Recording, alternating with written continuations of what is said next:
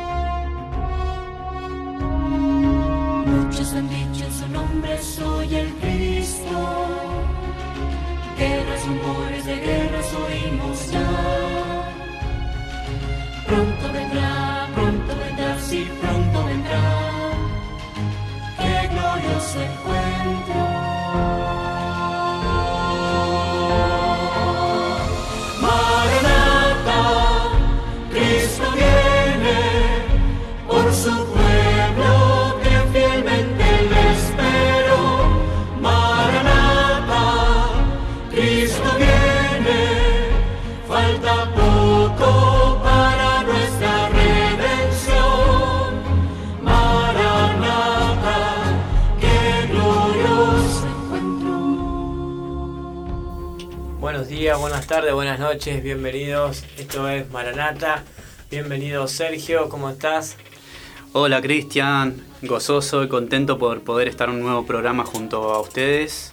Eh, gracias a Dios por permitirnos estar en este lugar y bueno, comenzando un nuevo capítulo de este programa hermoso y maravilloso que se llama Maranata. Amén. Octavo capítulo, Sergio, ¿sí? Octavo. Este, octavo. Tuvimos una semana de, de demora que no, por cuestiones que no, no, no, pudimos grabar la semana pasada.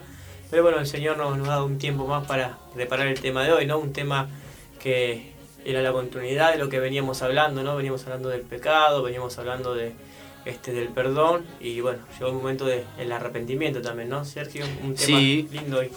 Sí, es un tema lindo y, y tenemos la posibilidad de poder eh, contar esto como experiencia y también por haber conocido a través de la palabra la maravillosa noticia o buena noticia que el Señor Jesús preparó para nosotros a Amén. través de, del arrepentimiento. Amén. Y, y bueno, entonces eh, esperemos que este dé un buen resultado en el corazón de cada una de las personas que estén escuchando el programa, Cristian. Amén, amén. Sí, ese es nuestro propósito, ¿no? Fuimos llamados justamente a predicar el Evangelio. Este, hoy el Señor abrió esta puerta, este método, y bueno, sabemos que va a ser de bendición porque siempre se lo encomendamos al Señor, ¿no? Así es. Eh, Sergio, eh, me gustaría que nos pongamos al tanto de eh, las páginas, donde nos pueden encontrar, donde nos pueden oír, donde nos pueden recomendar, escribir también. Sí, sí. Si bien eh, pueden ustedes también a través de, de sus contactos compartir este programa, para aquel que no sabe puede encontrarnos en radiodada.wixsite.com barra radio y ahí mismo tienen también los links para ingresar a, a la plataforma Anchor, a la plataforma Spotify y también hay otras plataformas para que puedan escuchar el programa. Buenísimo. Si quieren escribirnos y quieren comunicarse con nosotros, sugerirnos algún tema, hacernos alguna pregunta, podemos también estar en contacto para formular alguna cadena de oración, orar los unos por los otros. Pueden hacerlo a maranata 144.000 arroba gmail.com. Maranata, recuerden que es una H intermedia entre la T y la A, 144 con número y 1000 con letra.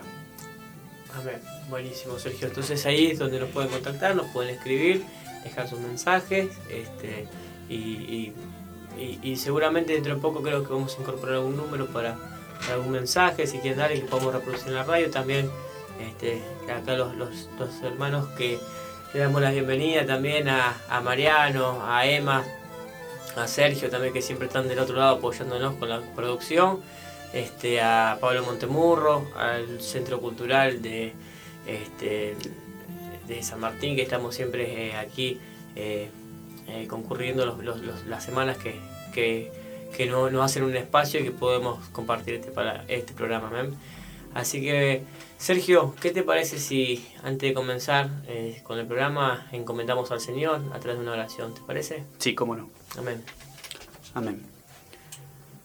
Padre Celestial, Amén, Dios Padre. Todopoderoso, Sí. Creador y Redentor nuestro, venimos ante tu presencia Amén. en el bendito y santo nombre de Jesucristo, Amén. nuestro amado Señor. En este momento, Señor, nos encomendamos a ti, te pedimos perdón por nuestras faltas, Sí, te pedimos, Señor, que obres en nosotros para que podamos reflejar cada vez más la imagen y semejanza de tu Hijo Jesucristo. Amén. Ayúdanos, Señor, a sacar esta esta actitud carnal que poseemos. Ayúdanos, Señor, por favor, a, amarte, a amar a nuestro prójimo. Y ayúdanos también a ser instrumentos para que puedan otros a través de nosotros conocer tu palabra, conocer tu nombre y para que muchas personas también puedan conocerte de corazón, entregar sus corazones y para que puedan también salir ellos de las tinieblas. Por favor, Señor, bendice a nuestras familias, bendice a nuestros oyentes, a nuestros amigos, a aquellos que nos acompañan, a aquellos que están escuchando este programa. Y por favor te pedimos que nos unjas con conocimiento para que podamos interpretar tu palabra, para que podamos tener sabiduría, para que podamos tener, tomar buenas decisiones en nuestra vida, Padre. Ayúdanos y bendícenos, te lo pedimos en el nombre de Jesús. Gracias, Señor. Amén. Amén. Amén. Bendiciones. Bien, Cristian. Te comento, Cris. Eh, hay cosas que, que en la palabra del Señor, el Señor Jesús nos ha dejado muy marcado, ¿sí? Porque a través de sus parábolas y de sus enseñanzas, eh, notamos que el Señor tiernamente y bondadosamente trata de explicarnos algo que a lo mejor tendría que ser fácil, pero por nuestra condición, nuestro corazón duro, nuestra mente, mente embotada, no lo discernimos. ¿sí? Pero es bueno que vayamos a la Biblia, a la palabra de Dios. Por eso invitamos a todas las personas que, nos escuchan, a las personas que nos, se cruzan en nuestro camino, en nuestra vida, a que abran la Biblia, que no sea un tema tabú, sino que sea algo libre, algo, algo, algo lindo y propio de, aquella persona que quiera conocer la verdad.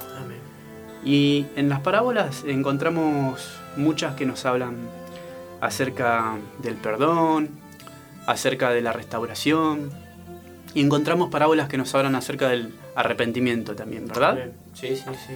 Bueno, quería invitarlos a conocer eh, una historia que se encuentra en el capítulo 8 del libro de San Juan, el, Evangelio de San Juan, el capítulo 8.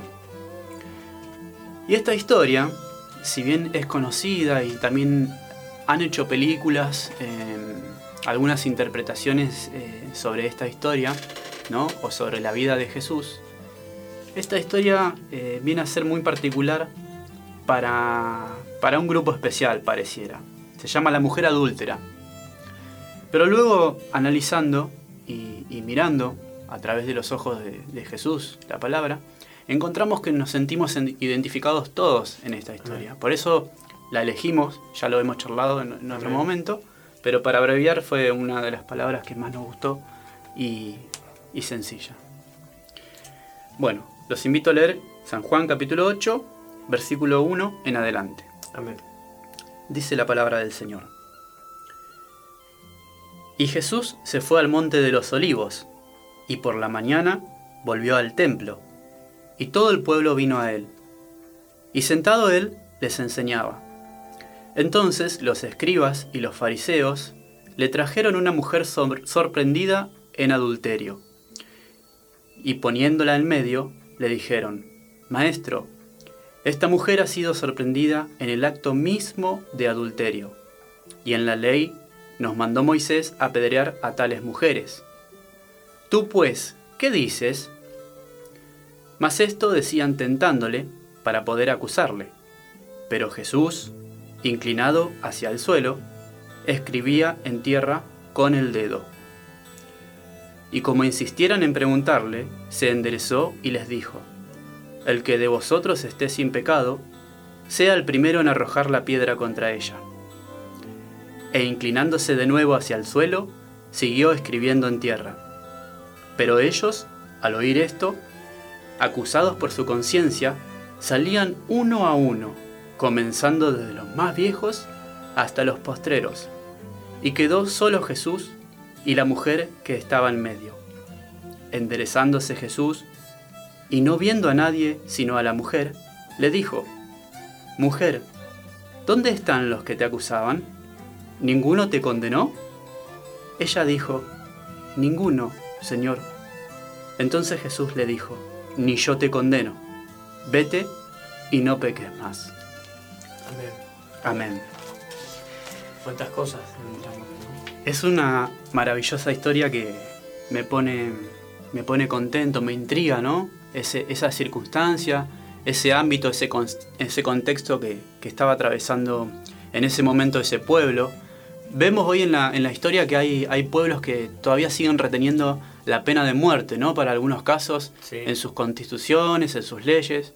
Quedan muy poquitos, pero, pero hay algunos. Y pueden ser algunos de, de Medio Oriente, pueden ser algunos que todavía no, no se actualizaron a medida que la, la,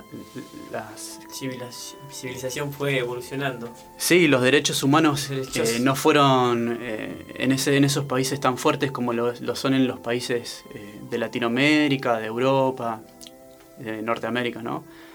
Y bueno, tenían la pena de muerte porque la ley de Moisés, que era una de las leyes que tenían en ese tiempo el pueblo de Israel, les indicaba que aquella persona que pecaba eh, debía ser apedreada en este caso. ¿no? Había otras, otros, otros términos así fuertes en los cuales eh, estas leyes les indicaba que por, por, por, la culpa, por lo que habían cometido, debían morir. De hecho, así murió Esteban también, ¿cierto? Apedreado.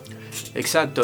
Esteban, para el que no conoce la historia, eh, se le llamó el primer mártir porque después que, que Jesucristo funda la iglesia, y Jesucristo es crucificado y Jesucristo resucita. Eh, la primera iglesia de los apóstoles, eh, que, conformaron los apóstoles y todos los que creían en su palabra, fue bendecida con el derramamiento del Espíritu Santo y Esteban fue uno de ellos cuando se inició esa iglesia. ¿no? Fue elegido diácono y bueno, Esteban eh, dio su vida por el Evangelio, dio su vida por la verdad. Confesó a Cristo en un momento donde ese nombre no se podía ni escuchar en la nación judía. Había persecución, entonces... Justo en el momento donde él, ¿no? Delante del concilio, él este, blasfema, ¿no? Y, vive esa, esa pena, ¿sí? De morir pedrado. Pero bueno, claro, ante los ojos de los judíos él era para, eh, para ellos era una blasfemia. La, ley momentánea que en ese momento era, era pena de muerte, ¿no? Simplemente estaba confesando que había venido aquel a quien, quien Dios había prometido para librarnos del pecado y de la muerte. Entonces estamos viviendo en un mundo en, aparente lucha. De hecho, este, dice eh, Esteban, dice, Padre, perdónalos, ¿no? Por sus pecados, perdónalos porque sabía que eh, estaban pecando, no contra él porque lo estaban matando, sino estaban pecando contra el Señor, ¿no? Que, gesto tremendo el de Esteban. Exacto. Y bueno, tenemos acá a este grupo que muchas veces se menciona en la Biblia, ¿no? Los fariseos. O en, en otros grupos se, mencionan los escribas, ¿no es cierto? Los saduceos. Eh, estos eran sectas, eran religiones conformadas dentro de la nación judía tiene un significado para nosotros también hoy. Eh, y dice que después de orar en el Monte de los Olivos, el Señor vino de vuelta al pueblo y enseñaba como era una costumbre para él. ¿no? Entonces, los escribas y los fariseos estaban siempre tramando eh, eh, algo malo contra Jesús. Querían hacerlo caer con sus palabras, querían prenderlo para eliminarlo, porque tenían envidia de él, porque él enseñaba la verdad, la enseñaba con autoridad, la enseñaba con amor, llegaba a la gente, la gente se convertía, decía, uh, pero este hombre no habla como los demás, como los fariseos, por ejemplo. Entonces ellos se llenaban sus corazones de envidia y Jesús veía esto, veía estas cosas.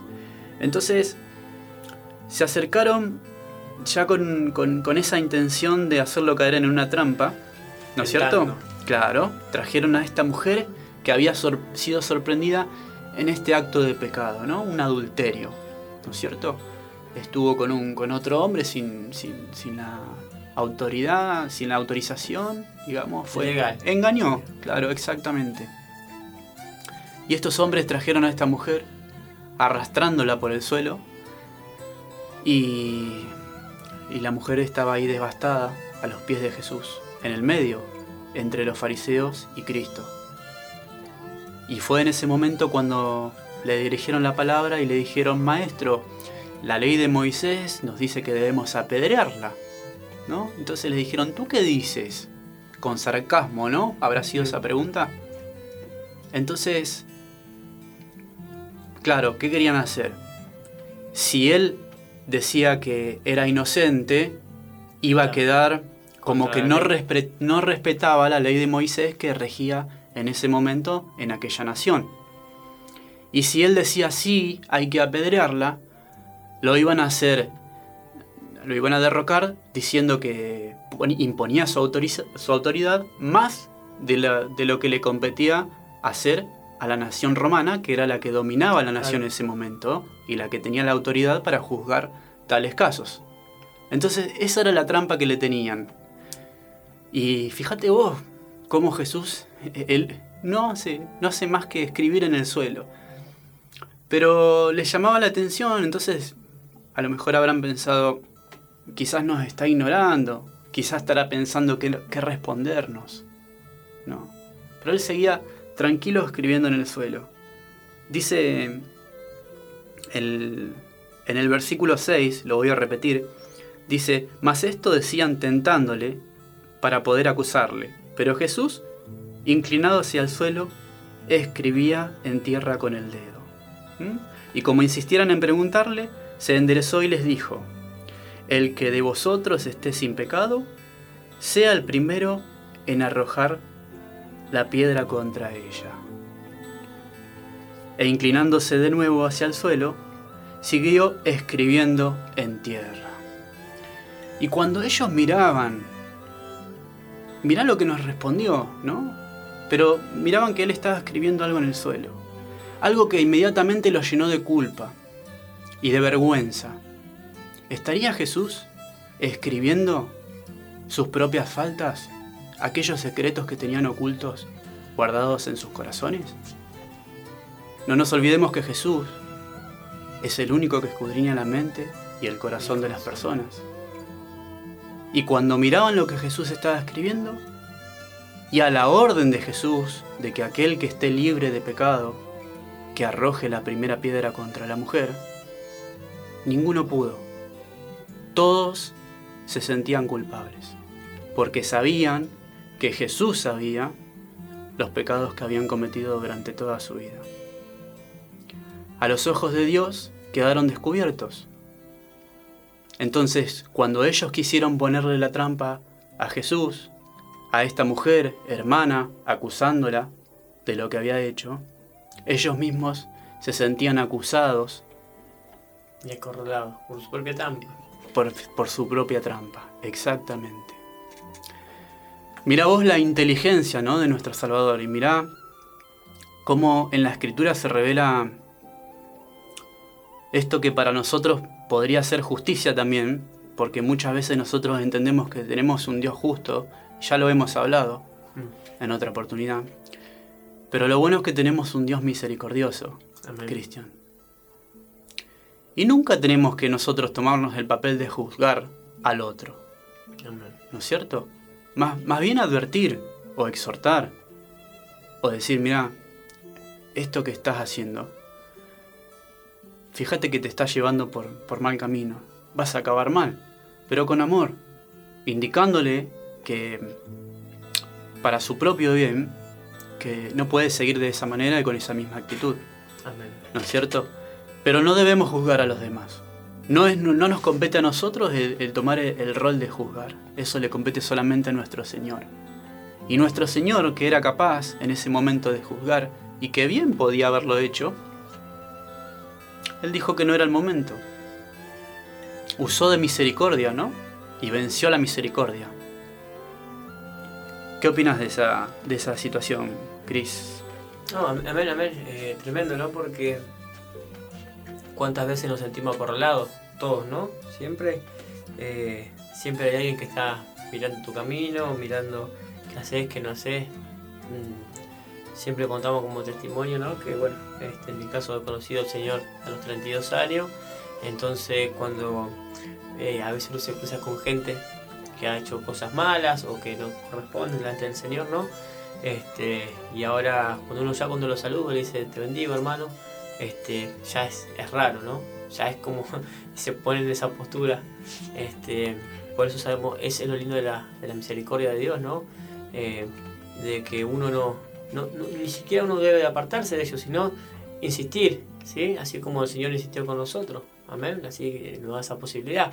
Este, eh, y eso fue también ¿no? lo que hizo el Señor con esta, con esta, con esta varona, ¿no? De, de no, no acusarla, sino de retener, de tratar de, de dar una solución ¿sí? al problema que estaban presentando, porque en sí, por ley, la, la, solución era muerte, ¿cierto? Pero Dios que es vida, Jesús que es vida, ¿sí? Este, y misericordia y amor, pudo resolverlo este, con la verdad. Muy bien. El versículo 9 dice, pero ellos al oír esto, acusados por su conciencia, salían uno a uno, ¿no? Estaban acusados por su propia conciencia. Tremendo, ¿no es cierto? Eso es algo que, que, nosotros sabemos, conocemos, ¿no? Nuestra propia conciencia funciona de esa manera también, nos advierte cuando estamos equivocados, cuando andamos por mal camino, cuando le fallamos a nuestro Señor. Nuestra conciencia es la que nos, nos, suena como una alarma, ¿no? Como una especie de alarma. Nos avisa. Y la conciencia de ellos dice que los, acusaba. Entonces salieron uno a uno, comenzando de los más viejos hasta los postreros. Y quedó solo Jesús y la mujer que estaba en medio. Enderezándose Jesús y no viendo a nadie sino a la mujer, le dijo, ¿Dónde están los que te acusaban? ¿Ninguno te condenó?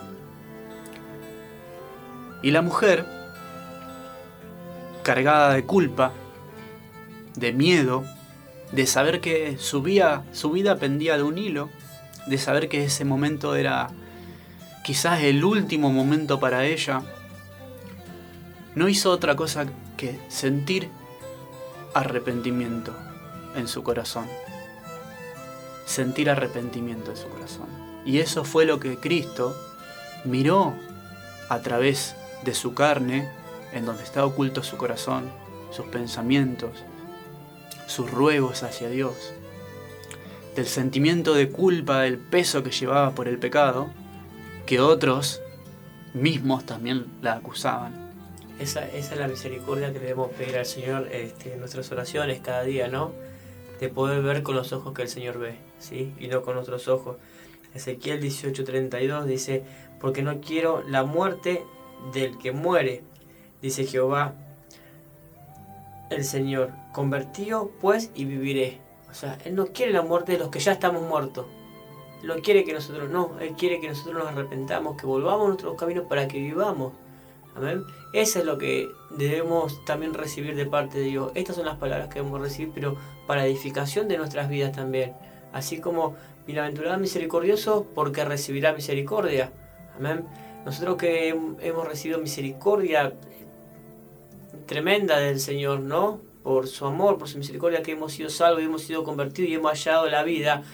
Nosotros somos, no podemos bajo ningún punto de vista eh, acusar, eh, eh, marcar los errores juzgando, no, no, pero este hermano, dijimos que el Señor, que el Señor tome esas decisiones, no nosotros, porque sabemos que el Señor va, es sabio, Él va a tomar la decisión correcta y en este, en este ejemplo creo que el Señor se glorifica, ¿no? Porque este, cuando todos, hasta con una ley puesta por Moisés, daba su pena de muerte, sin embargo el Señor por misericordia y por amor y con la verdad ¿sí? pudo salvar, así como nos salva a nosotros también en muchas ocasiones. Él quiere que nos arrepintamos para conversión, como dice la palabra que, leíste, ¿no? Entonces que, nos convirtamos.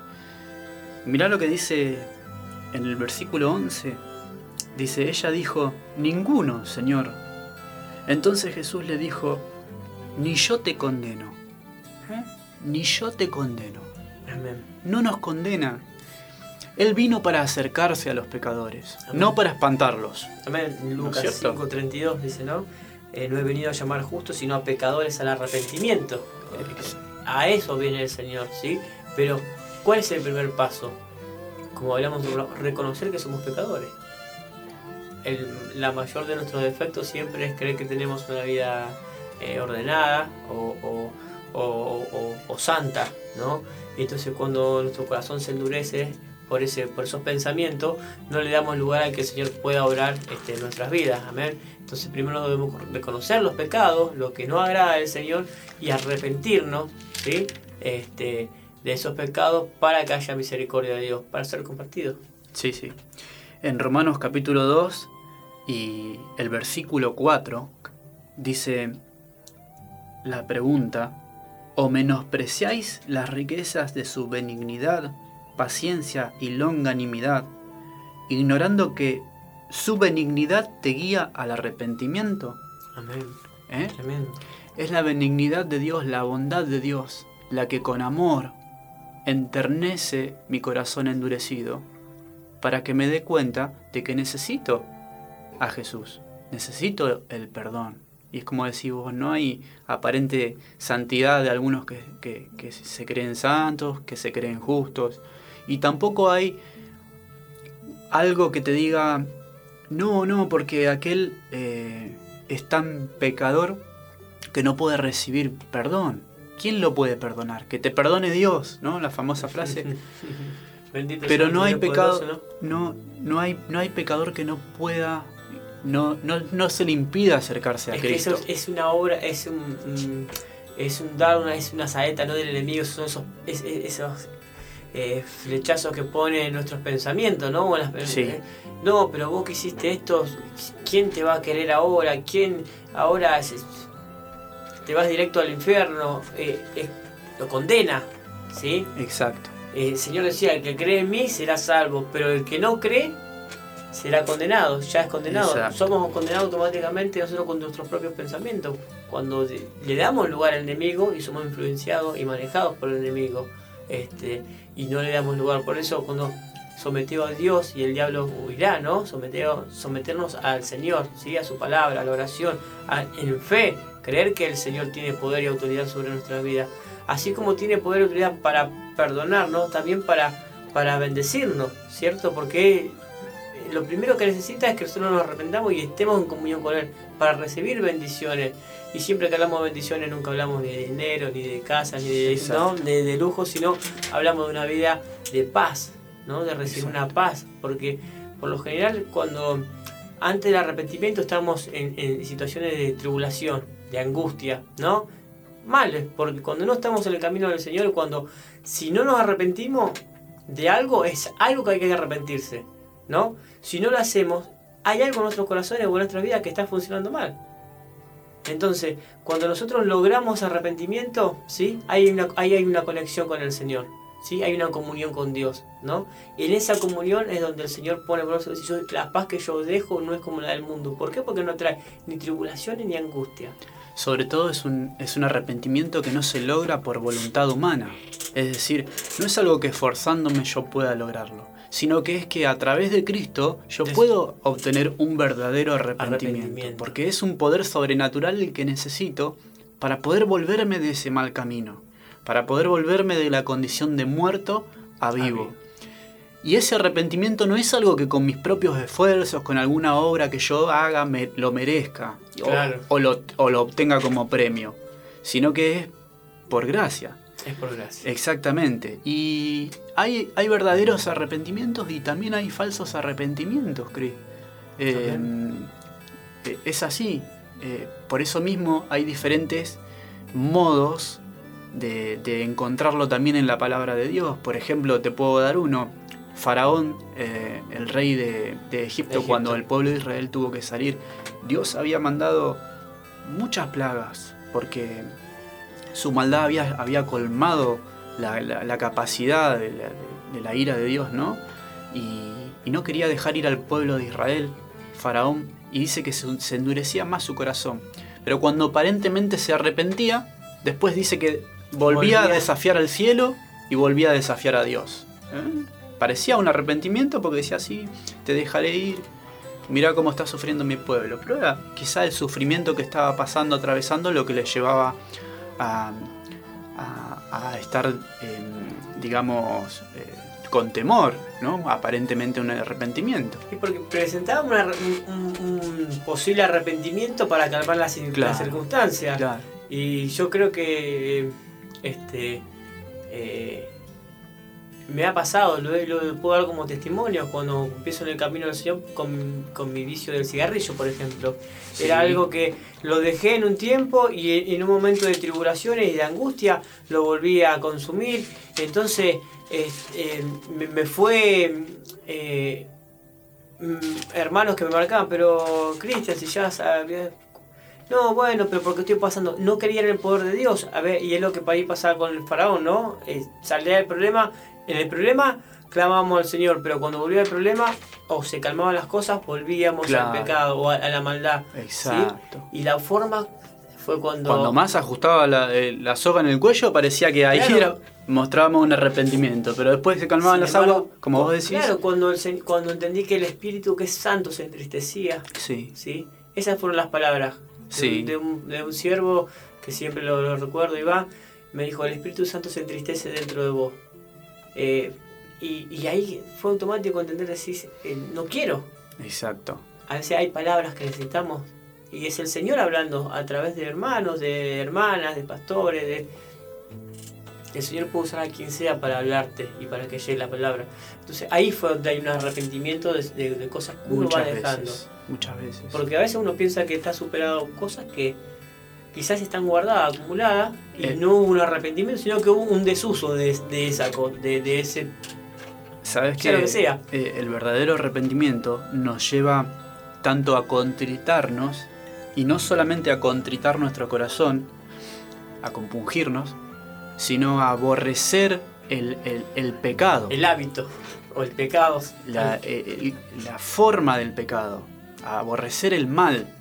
E- ese es un arrepentimiento que te lleva a decir, bueno, no estoy arrepentido y triste por lo, porque después se me va a poner tan difícil, voy a cargar tantas desgracias por lo que cometí, que no sé cómo voy a llevar mi vida adelante. No, en realidad es un aborrecimiento por el pecado, un aborrecimiento por haber fallado a Dios y a nuestro prójimo y a nosotros mismos. Entonces, el verdadero arrepentimiento se demuestra frutos de arrepentimiento también.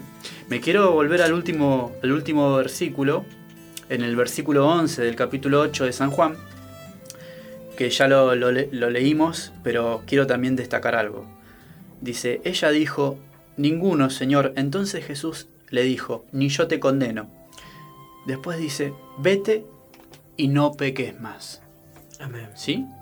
Vete y no peques más. Y eso también marca una, una gran, enorme diferencia. El Señor conoce mi pecado. Yo también lo estoy reconociendo. Siento culpa porque le fallé a Dios. Fallé, quebranté su santa ley. Como vinieron los fariseos a indicarle que había quebrantado el séptimo mandamiento, bueno, Jesús lo vio, pero no, no condenó, sino que miró el arrepentimiento sincero que había en su corazón. Pero el hecho de que nosotros nos arrepintamos ¿no? y, y- y- y recibamos el perdón de Dios en Cristo Jesús, eso no nos convierte o, o no nos da permiso a que luego nosotros llevemos una vida pecaminosa. Tal ¿no? cual, tal cual. El Señor lo dice muy claro, vete y no peques más, Amén. pero debe ser con la ayuda de Él.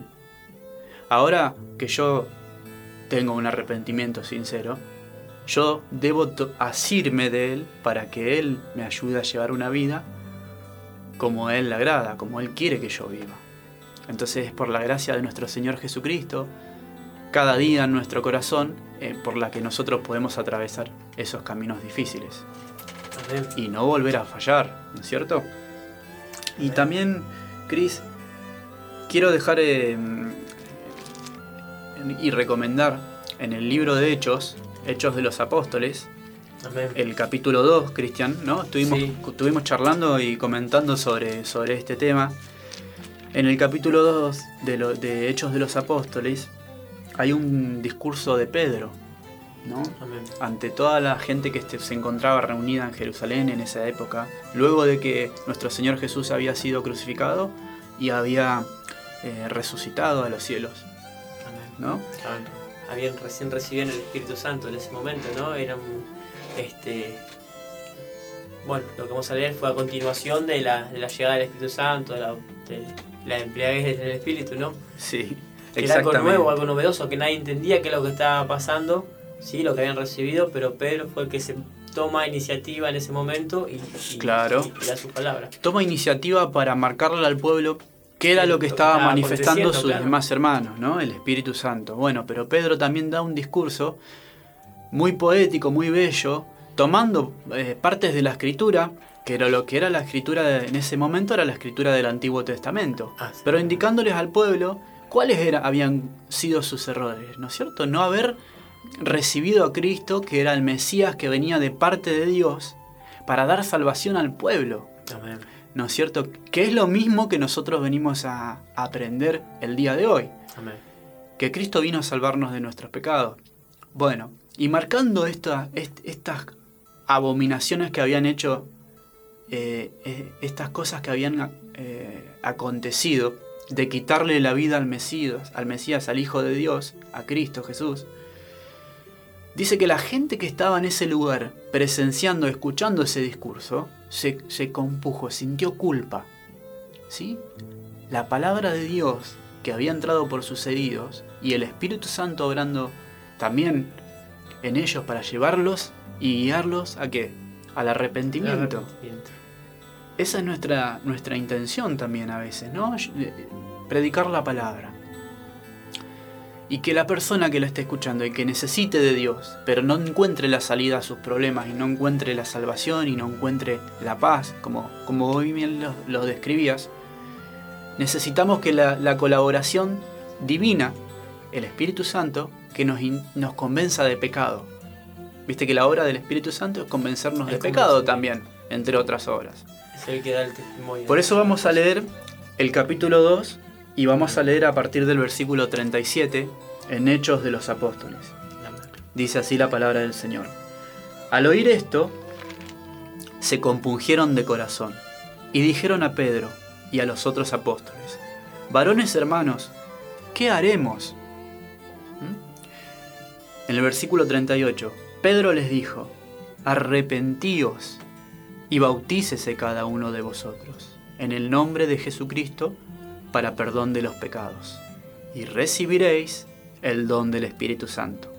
Porque para vosotros es la promesa y para vuestros hijos y para todos los que están lejos, para cuantos el Señor nuestro Dios llamare. ¿Mm?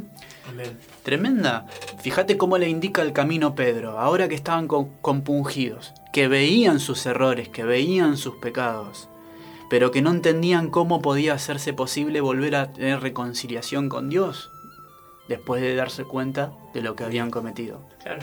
Entonces Pedro, sencillamente, ¿qué les dijo? A través del arrepentimiento. Arrepentíos, arrepiéntanse. Arrepiéntanse. Exacto. Y después bautícese, porque creen en el nombre de aquel que murió por nuestros pecados.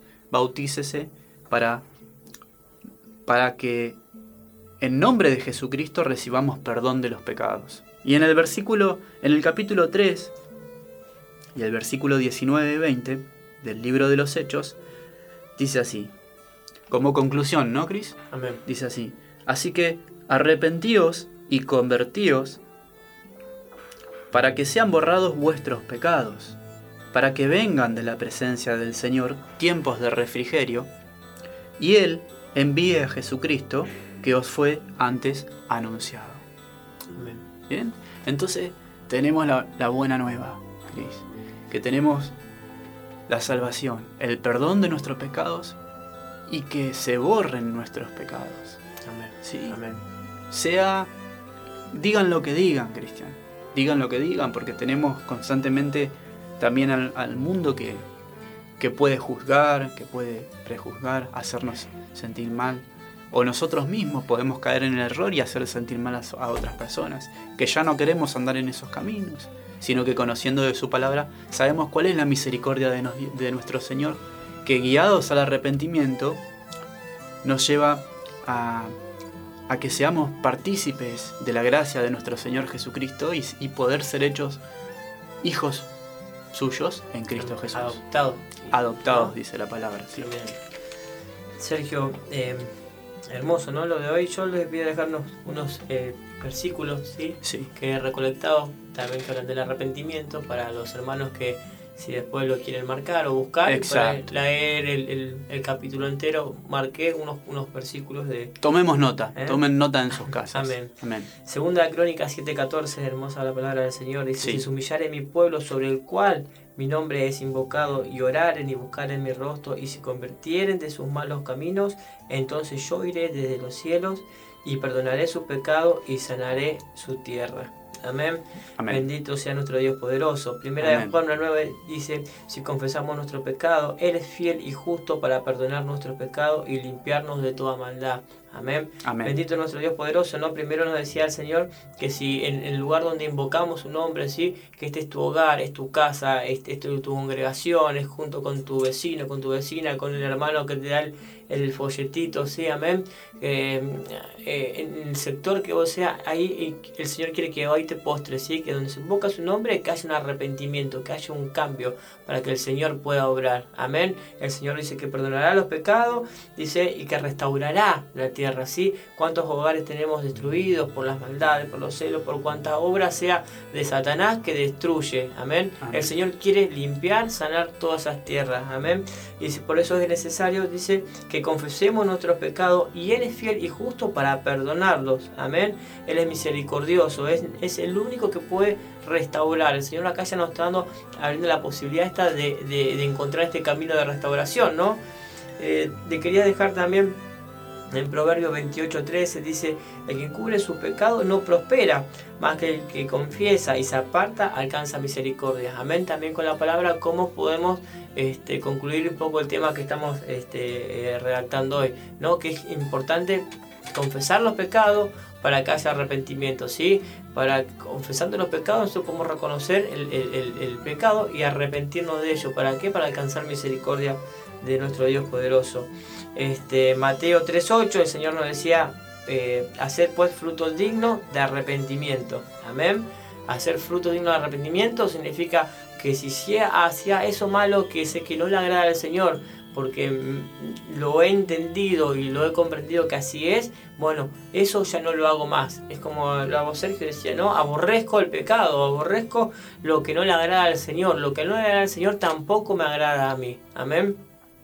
Amén. Y le dejo la última palabra en segunda de Crónica 39 dice porque Jehová nuestro Dios es clemente y misericordioso y no apartará de nosotros su rostro si vosotros os volvéis a él. Amén. Sí. Entonces todos los que iniciamos en el camino, los que están iniciando en el camino del Señor, eh, los que ya están iniciados hace rato o los que aún no conocen al Señor y que están escuchando el programa, que, que puedan comprender que Dios es misericordia. Amén. Que Él es eh, amor, ¿sí? Y Él lo único que quiere, no, no quiere que nosotros eh, sigamos en camino a muerte, no quiere la condenación para nosotros, no, sino todo lo contrario, quiere que a nosotros que aún hoy estamos muertos en nuestro pecado, ¿sí? A través del arrepentimiento, de su misericordia y su amor, al- alcancemos este, la misericordia de Él, la paz y la vida eterna. Amén.